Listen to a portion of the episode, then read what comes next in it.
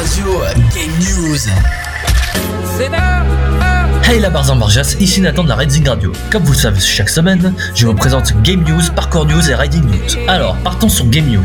Comme vous le savez, Activision Blizzard a prévu le nouveau jeu, euh, donc plutôt le nouveau opus, Overwatch 2, et euh, une bêta PVP est sortie le 26 avril et les critiques sont plutôt bonnes. Maintenant pour les actuels parcours, nous allons rester sur l'échelle locale, donc des Alpes-Maritimes, avec la nouvelle salle Exprime Poids qui, est, euh, qui a ouvert il y a deux ans et propose euh, plusieurs activités dont le parcours.